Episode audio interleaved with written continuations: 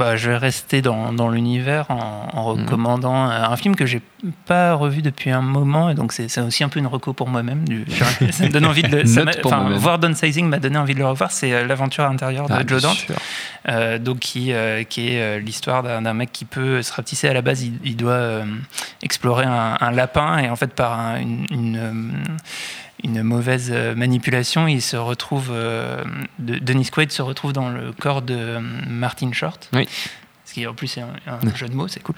Et, euh, et, euh, et du coup, il y a toute. euh, Enfin, c'est- une, une vraie aventure de. euh, parce que les réserves d'oxygène de, de Nice Quaid sont, sont limitées, et donc il y a tout un suspense sur comment on va pouvoir le Comment sauver et, sortir et- et Mm. comment il arrive à rentrer en communication avec le corps dans lequel il se trouve. Mm.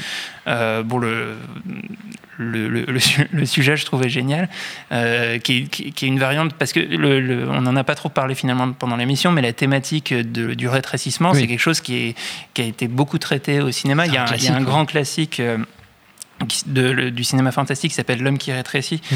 euh, et qui, euh, qui, euh, bah, qui est intéressant juste parce que en termes de mise en scène, filmer des différences de taille, c'est enfin à l'origine du cinéma c'était un challenge ou en tout Mm. cas c'était un, un truc avec lequel on pouvait s'amuser, un peu comme quand on fait semblant d'être plus grand que la tour de Pise ou je sais pas quoi, par des par des effets d'optique et, et donc bref Joe Dante immense réalisateur, euh, l'aventure intérieure ça, ça vaut le coup d'être vu.